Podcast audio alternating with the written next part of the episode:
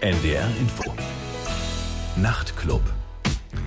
Und am Mikrofon ist immer noch Paul Baskerville. Und bei mir im Studio in der zweiten Stunde ist I Like Trains aus Leeds in York. Sie spielten vor kurzem im Knust. Und uh, David Martin, Lead Vocals, Guy Bannister, Gitarre, Synthesizer. Sie kommen beide gleich zu Wort. Und es ist eine Band, die ich zum ersten Mal 2007 in der Sendung spielte. Das Album Elegies to Lessons Learned war ein bemerkenswertes Debütalbum, handelte von tragischen historischen Ereignissen. Das neue dritte Album heißt The Shallows. Und von erstmal I Like Trains mit der Single von dem Album. Die erste Single ist I Like Trains mit Beacons. So, das war Beacons von dem aktuellen Album von I Like Trains. Und bei mir im Studio sind David and Guy. Hi, how are you doing? Hi, very well, thank you.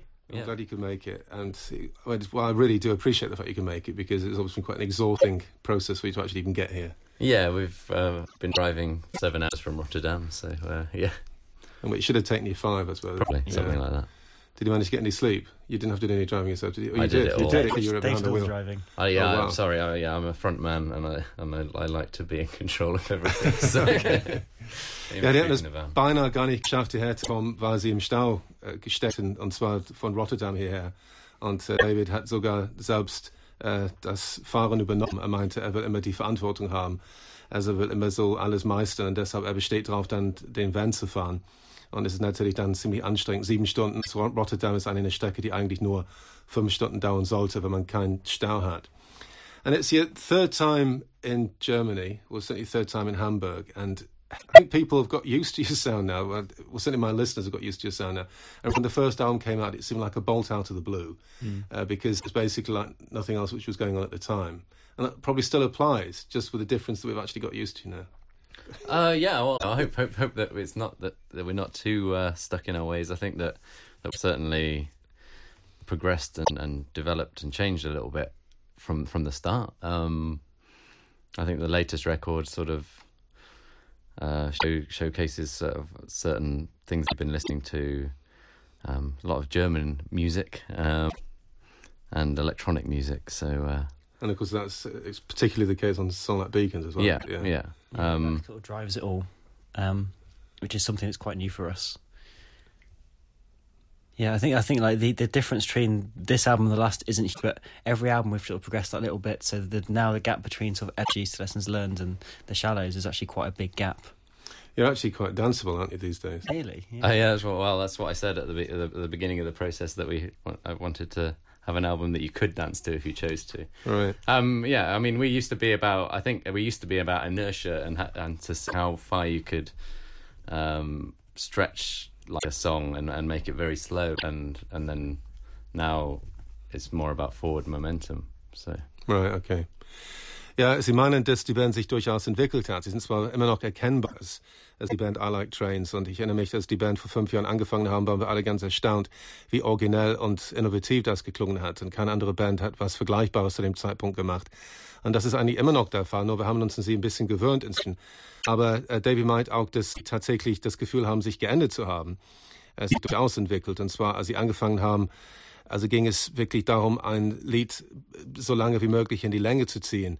Also was wie der Bewegungslosigkeit tatsächlich äh, musikalisch umzusetzen und sehr ausführlich zu sein. Und äh, jetzt bei diesem ähm, neuen Album und gerade das Stück Beacons, das ist ein gutes Beispiel dafür. Das ist also beinahe tanzbar oder ja, grenzt an Tanzbarkeit. Das ist auch eine ganz bewusste Haltung gewesen. Sie wollten mehr Schwung reinbringen und sie denken, dass es ihnen auch gelungen ist. Sie haben viel deutsche Musik gehört in letzter Zeit. Äh, Und das merkt man auch, dass diese elektronischen Einflüsse am Anfang dabei waren. I mean, of course, there are certain qualities which are still there. There's something quite grand about what you do, and it's, it's obviously it's not superficial. I mean, you've never been superficial. You couldn't probably be superficial to save your lives, but but I also get the impression that despite the seriousness of it all, right from the word go, in some way I kind of sensed, you know, it's probably there's a bit of tongue in cheek there somehow. I mean, it must be. I think so. You know, Yeah. I, I think if you you know meet us in in everyday life, then you probably realise we don't like occupy the depths of of what we write about, um, by and large. Um, so yeah, you know, there there is there is definitely that running theme, and I think people sort of maybe. Uh, we we first sort of made that impression with the, the loud guitars and, and the epic crescendos, and then people have probably stayed with us for the bleakness that that, that runs through it. Um, I say, yeah, to to to be superficial is really not in our nature. I'd love to be able to sit down and write a song to bottom, but uh, it takes a lot of research and reading um, for me to to sort of formulate the ideas and the themes that run that run through the records. Okay, and as essentially the impression I get is it's. Uh, being curious about and interested in the idea of just not being predictable because there's so much predictable rock music about, and there's a lot of people just heading for the lowest common denominator. And sometimes I think when you listen to new music, it sounds like we're talking in terms of diminishing returns. There seems to be very few people really pushing music forward. I get sure. the impression with you, you're making a, a, conscious effort to do that. Uh, yeah, absolutely. Um, just keeps it interesting for us. We've been doing it for eight years, so um, you know it, it, would you know it's fun to begin with just just to be in a band, but then you need to challenge yourself to to do something interesting.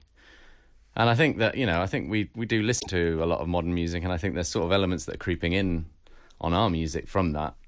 Um, but we sort of cross pollinate it with a lot of other stuff. Um, and then uh, yeah, and then the under and the underlying themes that tie tie things together. Also ich meinte auch, dass die Band, obwohl sie sehr ernst und seriös sind, dass es trotzdem irgendwie hat man ein gewisses Gefühl, dass eine gewisse Ironie da ist oder zumindest eine gewisse Ohr ist auch bei der Band präsent, ähm, auch wenn die Musik einen richtigen Tiefgang hat und sehr ernsthaft rüberkommt. Und das hat David auch bestätigt. Er meinte auch, dass wenn man sie persönlich kennt, dann weiß man, dass sie nicht die ganze Zeit immer so extrem ernst und intensiv sind, äh, dass sie durchaus eine gewisse Leichtigkeit haben in ihrer Persönlichkeit. Äh, von daher gesehen ist es gewissermaßen eine Rolle, die sie auch spielen. Aber sie meinen es schon ernst. Also es ist durchaus ernste Botschaft, die sie vermitteln wollen. Äh, sie haben überhaupt kein Bedürfnis, oberflächlich zu sein. Sie möchten durchaus eine ernste Botschaft vermitteln. Und das ist das, was ihre Fans auch sehr schätzen. Äh, als sie angefangen haben damals, dann die laute Gitarren äh, und die äh, und der düstere Gesang, das war schon irgendwie eine ganz reizvolle Angelegenheit für das Publikum. Und das ist das, was die die Band immer noch sehr beliebt macht bei vielen Leuten. Und sie haben schon das Gefühl, dass es ihr Bedürfnis ist, äh, Musik als Herausforderung zu betrachten. Sie sind schon sehr daran interessiert, äh, dass sie einen Sinn für Innovation auch beibehalten. Und sie lassen sich inspirieren auch von vielen anderen Bands und von anderen äh, Musikrichtungen. Und das spürt man, äh, dass sie zwar ihre Identität haben, aber dass sie durchaus offen sind dann auch für unterschiedliche Musik. So, we're going to hear another track off the album now, The Shallows. Um, any particular choice? Should we go with Nemesine? Yeah, that's a good one to go for, I think. Yeah. Nemesine, so you don't have to pronounce the M, do you? No. Um, there's well, there's a story behind that. We I say Nemesine in the song, but um, I believe that the Greek pronunciation is something more like Mnemosyne. Right. Okay. okay. But uh, the English people just say Nemesine, I presume. We do. Yeah. we do. Okay. it flowed better with this with the songs. Yeah, and so have you kind of been sort of deeply involved in doing research on Greek mythology and so on? A little bit on that and that one, yeah. Um, she's the Greek goddess of memory. Okay. So, um, well, the record's all about technology and our relationships with that, and um, right. We'll get then, to that in a minute. Yeah, okay. Ja, okay. ja, dieses Stück, also äh, ja, das ist von der griechischen Mythologie inspiriert worden. Und zwar ist Mnemosyne, so dürfen wir es aussprechen, die griechische Göttin also von Gedächtnisvermögen. Und, äh, und weil dieses Album also davon handelt, also wie das Gehirn in der heutigen Zeit funktioniert, und dazu kommen wir nachher, hatte gedacht, es wäre ganz interessant, diese Verbindung herzustellen. Und das hören wir jetzt von I Like Trains von dem Album The Shallows. So, das war Mnemosyne von I Like Trains von ihrem aktuellen Album The Shallows, I Like Trains as Leeds. Of course, you were born and bred, is that right? No. Or you studied in Leeds? We, we, went to university in Leeds. Oh, yes. right, okay. Simon, the drummer, was born in Leeds, and um, he grew up on the uh, east coast of England. And me and Dave, uh, we grew up uh, in the Midlands. Um, okay. We went to school together, which is how we met. With editors, then? Did you go to school with editors? Uh, no. no, we went to school with one of the guy from guys from Simian Simian before they became Simian Mobile Disco. Oh, right, another guy called Napoleon III. I don't know if you've heard his music, but yeah, but Simian Mobile Disco is more well known, I think. Yeah, yes, ja okay. Ja, also sie kamen nicht ursprünglich aus Leeds, beziehungsweise die beiden nicht. Äh, sie haben dort studiert in Leeds, die kommen aus den Midlands. Und äh, ja, sie meinten, dass sie zur Schule gegangen sind mit einem Mitglied von Simian Mobile Disco.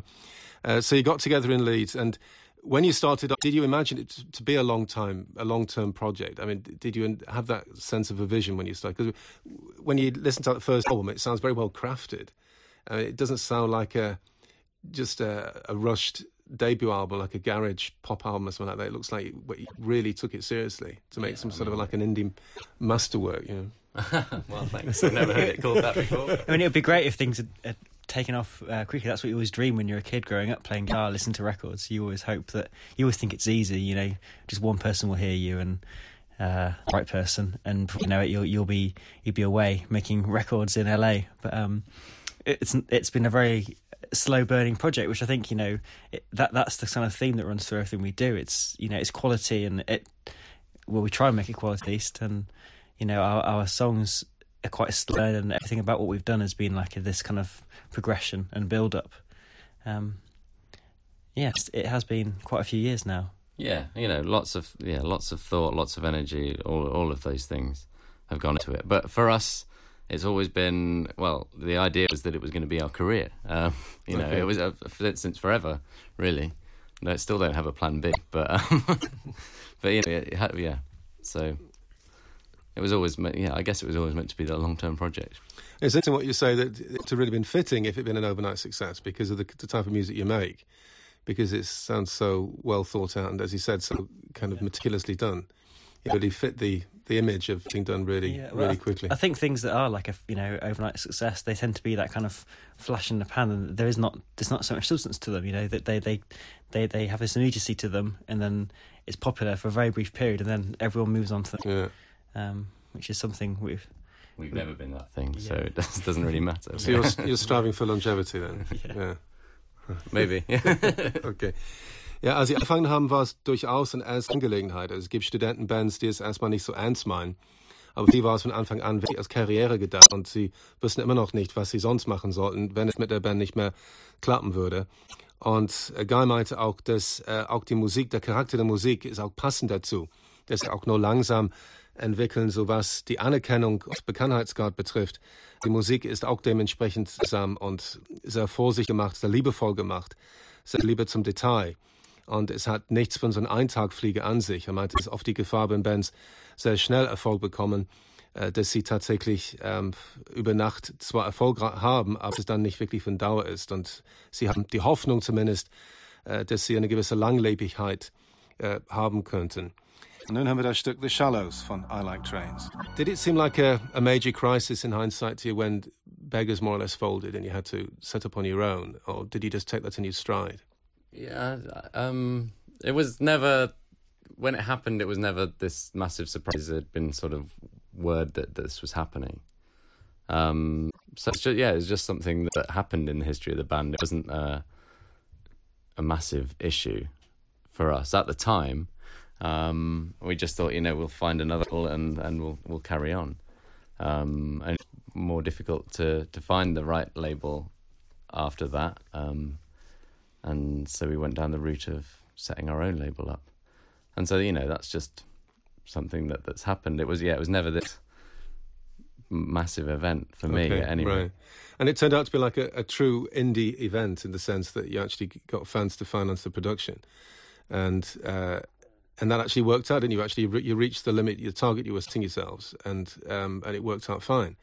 And has it actually? Have you produced this album in exactly the same way? Similar. Okay. Um, we didn't. I mean, we used a company called Pledge Music with the second album. He who saw the deep. Mm-hmm. Um, and the success of that absolutely, you know, blew us away and really galvanized us that you know that that people really cared enough that that we funded that record in 24 hours.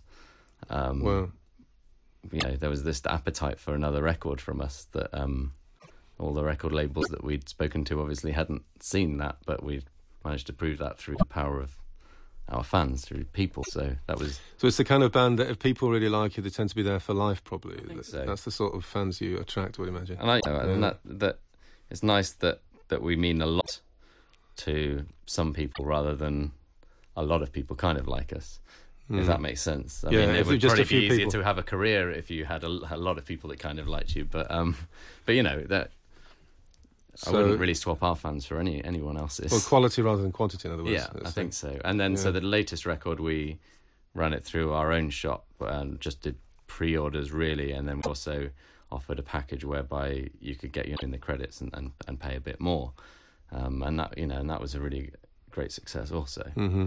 Um, so yeah, you know, it really worked for uh, people. Often ask if the fund funding model is sort of a future for music, and, and I don't really know.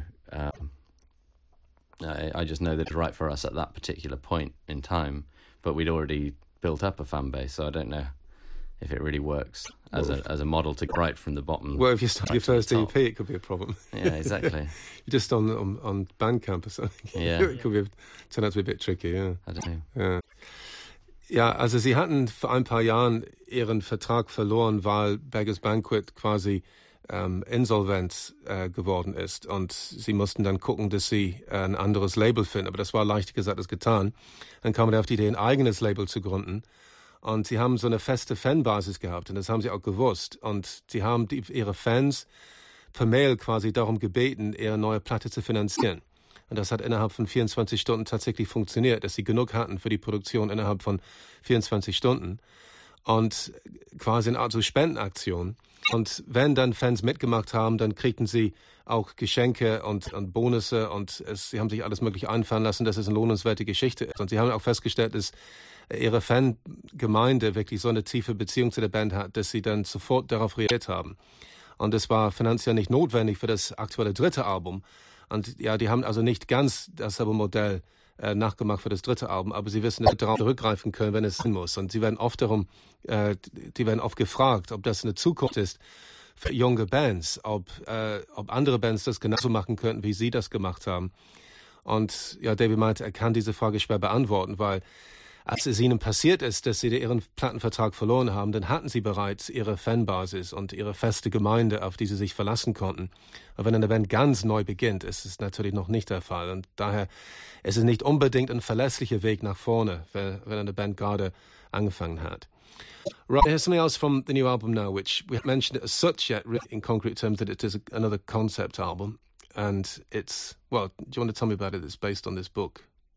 Uh, yeah, loosely based on a book um, by Nicholas Carr called The Shallows, and um, the the theme of the record is our relationship with technology and and how it affects our relationships and our thought processes. Um, and The Shallows alludes to the fact that technology potentially is stopping us from thinking more deeply about things because we're just sort of being bombarded by information constantly. Okay. Um, so, yeah, that's that. Ja, das Album ist also ein lockeres Konzeptalbum. Also ist von einem Buch inspiriert worden von Nicholas Carr. Und zwar heißt das Buch Wer bin ich, wenn ich online bin und was macht mein Gehirn so lang? Und äh, er meinte, dass äh, das Buch davon handelt, also wie wir alle quasi dazu fast gezwungen werden, oberflächlicher zu werden, dass wir immer weniger Tiefgang haben durch eine Technologie. Also weil wir bombardiert werden mit oberflächlichen Informationen, die wir kaum verarbeiten können in unserem Gehirn und das beeinflusst dann unsere Denkweise und auch unsere zwischenmenschlichen Beziehungen. Und wie es wirklich eine problematische Entwicklung ist, das wurde dargestellt in diesem Buch. Uh, the Shallows heißt das Buch uh, dann uh, auf Englisch, What the Internet is doing to our brains. Und um, ja, und das war die Inspiration im Prinzip für dieses Album. So, is there a particular track you want to hear now which maybe reflects best of all the inspiration from this concept? Let's have a look. mm-hmm. um, I don't know that there's one that, that I'd, I'd like you to play Reykjavik. Okay. But I don't know that that's the one that really best encapsulates okay. the, um, the theme. Right, okay. So, das habt ihr gerade mitbekommen. Ich möchte dieses Stück Reykjavik hören. Er meinte, es ist nicht unbedingt das Stück besonders repräsentativ ist als Inspiration für dieses Buch, aber dennoch, er findet es ganz wichtig. And you can see I always found it really important as well. Yeah, yeah. yeah. I put a that was the first track. I, I, think it was the first track I played on the show. I think so. Persuaded me. okay, and das hören wir jetzt äh, von I Like Trains äh, von dem Album The Shallows. So, das war Reykjavik von I Like Trains von dem Album The Shallows. Bei mir im Studio sind David Martin und Mike Bannister von der Band.